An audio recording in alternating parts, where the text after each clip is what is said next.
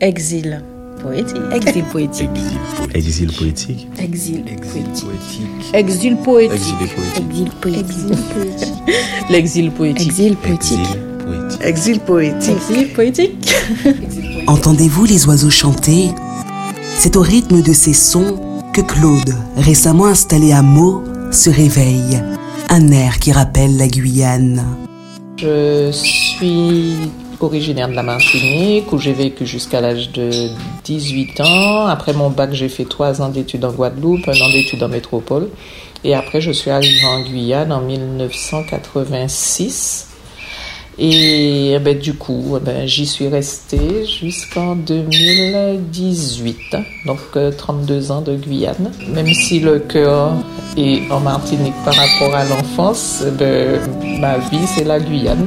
J'entame ma troisième année. Je dis France tout, j'emploie même rarement le mot euh, dom-tom. Euh, je donne toujours le nom en fait moi. Mon mari est venu un peu plus d'un an avant, mais ça a été une décision commune. Donc du coup, il est parti avant moi et après, je suis venue. Mais le principal moteur de notre décision commune, ça a été le côté professionnel. Une envie de voir autre chose d'évoluer professionnellement pour évoluer personnellement aussi, je dirais. Pour moi, nous étions arrivés au bout d'un processus en fait. Il fallait aller autre part, il fallait changer. C'est venu naturellement en fait. On était arrivé, je dirais, au bout de ce que, à ce moment-là, la Guyane pouvait nous apporter. On a pris la décision de partir parce que, voilà, on avait un petit peu un mur devant nous si on était resté en Guyane. Fallait traverser. Je suis toujours, par exemple, dans le groupe de mon ancienne école en Guyane. C'est comme si on y était. Je suis, euh, par exemple, Guyane la première, Radio Pays, dès qu'il y a quelque chose qui est connecté à l'information du pays. Euh, oui, oui. C'est ma vie, j'y ai passé 32 ans. Mon mari, lui, il est guyanais. C'est une continuité, quoi.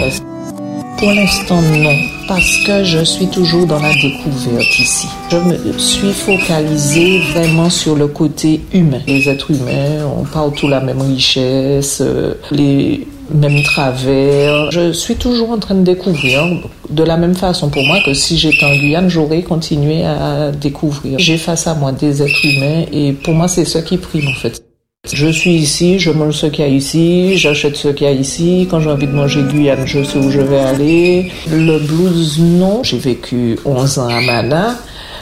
Quand je faisais mes footings ou mes marches à Rémy-en-Montjoly, je regrettais mes, mes rizières de Mana. Et ça jusqu'à présent. Je donnerais tout pour que ça recommence. Arriver mon joli, euh, le matin, aller marcher sur la plage, avant que le soleil ne se lève, de voir le soleil se lever sur la plage de Rémion. Ah, c'est clair que si je me mets à réfléchir à ça, je vais me mettre peut-être à pleurer. Mais je vais chercher à trouver autre chose ici qui va me combler aussi même si au fond de mon cœur, comme je dis, si on avait une baguette magique, c'est clair qu'on se serait transporté là ou là. Euh, oui, ma maison quand j'étais à Manade, avec cette grande cour que je n'ai jamais retrouvée ailleurs. Il y a des lieux, c'est vrai, si on sur ça, on laisse la nostalgie nous envahir, c'est clair. Oui, ce sera plus des gens qui vont me ramener en Guyane, mais euh, c'est pas par nostalgie, c'est un constat. Oui, Alors là, ce sont les Canaries de mon mari. Donc, ça, c'est bien guyanais par contre. Donc, c'est un passionné de Canaries. Quand j'étais en Guyane, il en avait jusqu'à 18 à la maison. Comme il est arrivé avant moi, il a acheté un premier canari. Il m'a dit que c'était pour, euh, pour penser à moi. Et puis il a acheté un deuxième et un troisième. Là, j'ai dit stop, tu vas pas me faire comme en Guyane avec 18 canaris. Donc là, on en est à 9. Et donc, en fait, il a continué la passion qu'il avait en Guyane. Il y a le son, il y a, ben, il y a la cuisine. Par exemple, j'ai des plantes, moi, qui n'avaient pas du tout la main verte. Chez, en Guyane, dès que j'essayais de faire pousser quelque chose, ça mourait dans la maison, hein, là, j'ai pas eu le temps de mettre, mais J'ai mes dessins de carnaval que je colle sur mes portes. C'est pour ça que je pense que je n'ai pas de nostalgie, que ça ne me manque pas parce que ben, je fonctionne euh, comme si j'étais en Guyane. Oui, c'est une forme d'exil, mais je dirais que je me sens chez moi partout. Moi, ce que j'amène, c'est moi. Ce sont les choses immatérielles. Le poétique, à la limite, m'irait bien. Quand j'ai dû déménager, on m'a dit euh, un mètre cube, deux mètres cubes, etc. je me suis, un mètre cube, c'est 15 cantons.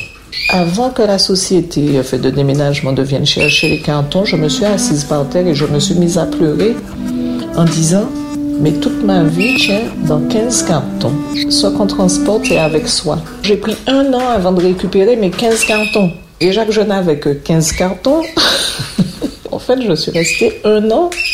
Et finalement, on se dit, mais sa vie, c'est quoi? Je pense que le côté poétique, c'est ça, de voir que ce qu'on porte est en nous. Et je trouve que oui, le titre Exil poétique ça, me convient tout à fait. Ça expliquerait peut-être ma façon de voir les choses. Je suis enseignante, tout, alors je m'appelle la Guyanaise. Qu'elles me disent, mais même des parents, ils me disent, mais tu as changé la vie dans notre école. C'est vrai que je suis venue avec euh, ma façon d'être, mon naturel, et c'est pour ça que le terme exil ne me choque pas, parce que je suis effectivement en exil. Je ne dirais pas que c'est un exil doré. Je porte peut-être en moi plus de poésie que je ne pensais, en fait. C'est surtout ça. Ça fait ma troisième année ici. On m'aurait dit, ça fait ne serait-ce que cinq ans. Tu vas te retrouver en métropole, j'aurais dit, mais n'importe quoi. J'avais mon appartement, j'avais tout professionnellement. Ça se passait super bien, je tout gagnais bien ma vie. En fait, vraiment, j'aurais, moi, en métropole, mais jamais, jamais frileuse comme je suis, jamais. Comme je dis, peut-être que l'année prochaine, je serai en Guyane, peut-être que j'y serai dans dix ans. Je ne pense pas à ça. Ici, les gens, quand ils me demandent, mais pourquoi tu es venu, les, les Français, les métropolitains, ils me disent, mais ils comprennent pas, ils me disent, mais tu as volontairement quitté un pays chaud pour venir dans le froid, ils ne comprennent pas que nous on fasse l'inverse. Oui, mais toi, ils comprennent pas. Surtout avec mon mari en ce moment, donc comme c'est carnaval, je suis dans, j'ai mes musiques de carnaval.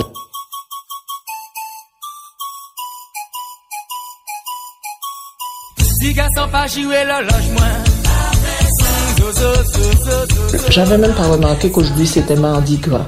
Mais pourquoi? Parce qu'ici ils ne le fêtent pas et que dans mon école en fait on va faire le carnaval euh, pendant le carême. La première année j'ai déguisé mes élèves en jeu farine et j'avais adapté une chanson, la chanson d'Orlan, à la ferme de Mireille. On a écouté et on a fait à l'école Charles Péguy à des luttes. Par exemple, là encore, euh, je vais prendre des rythmes de chez nous, je vais faire passer. Je fais vraiment passer tout ce qui est, je dirais, anti-guyanais dès que j'ai l'occasion.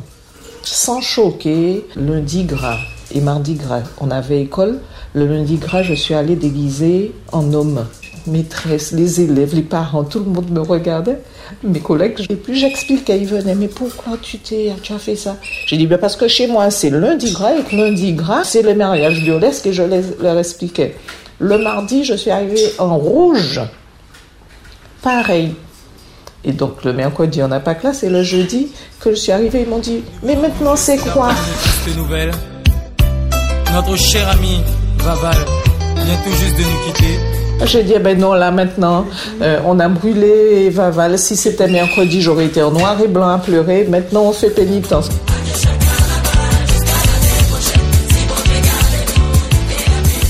C'est par des choses comme ça où je m'affirme quand même en tant qu'antillo-guyanaise. Euh, quand c'est la journée du créole, je mets mon madras dans ma tête, j'attache mes reins avec mon madras, mais j'explique, je dis pourquoi. Ça met de la gaieté. Par exemple, quand j'étais déguisée, les parents, ils repartent en souriant. Et c'est des choses que je n'aurais pas pensé que j'étais capable de faire. Alors, je ne sais pas si c'est un besoin, si c'est... Je pense que oui, quand même. Chose que je n'aurais pas faite si j'étais en Guyane. Je n'aimais pas me déguiser. Disons, c'est pas loin, mais en même temps, je dirais, c'est loin parce que je ne suis pas quelqu'un de pessimiste de nature, mais je ne vois pas une évolution très positive. Je dirais qu'une des raisons qui m'a poussé à partir professionnellement, bien que tout se passait super bien, c'est que, comme on dit chez nous, j'avais l'impression de chailler de l'eau en poignet percé. Je me donnais, j'étais très sérieuse dans mon travail, j'étais aussi dans le monde associatif. Mais en fait, c'est toujours les mêmes personnes qu'on retrouve partout. Des gens qui s'impliquent, qui sont sincères, qui ont envie que, les choses avancent. Mais en même temps, c'est l'énergie qu'il faut dépasser pour que les choses avancent.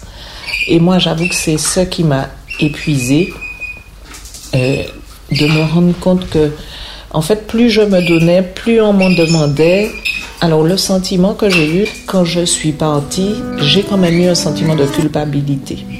Je me suis dit, Claude, la Guyane a besoin de gens comme toi qui s'impliquent, qui sont sérieux, qui font leur travail. Et toi, tu pars. Tu abandonnes. Tu baisses les bras. J'ai eu ce sentiment-là de me dire, euh, ouais, tu fuis. Je me suis dit, j'ai quand même fait beaucoup de choses pour la Guyane. Et sans me vanter, si la moitié des gens qui vivent en Guyane avaient fait la moitié de ce que toi tu as fait pour la Guyane, la Guyane ne serait certainement pas dans l'état où elle est. Je ne dis pas que je suis partie le cœur léger, mais ça m'a permis de ne pas culpabiliser, de me rendre compte que même si je partais, j'avais donné de ma, beaucoup, beaucoup de ma personne, de mon temps, de mon énergie.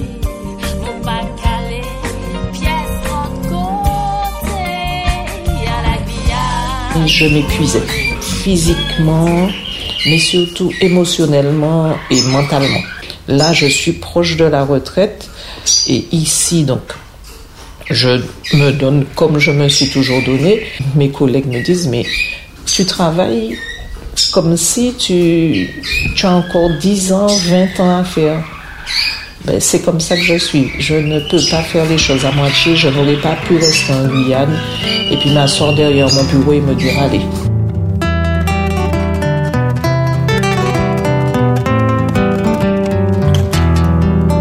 exil, trouve que c'est un mot fort. C'est un mot fort, exil. Je trouve que exil, c'est fort. Le mot exil, il est quand même fort. C'est pas forcément un exil, je reviens. Oui, euh, non. C'est un exil volontaire. Je me suis exilé. Très compliqué. Non, je, sincèrement, j'ai oui, opté pour euh, mieux vivre. Je suis venue en France, c'est pas pour rester toute ma vie. Je suis parti. Je Franchement, oui. En fait, t'es vite éloigné du monde. Pas ce je voulais vraiment sortir de ce cadre. Pourquoi exil poétique? Mais, euh, Je resterai un exilé jusqu'à la fin de mes jours. Hein.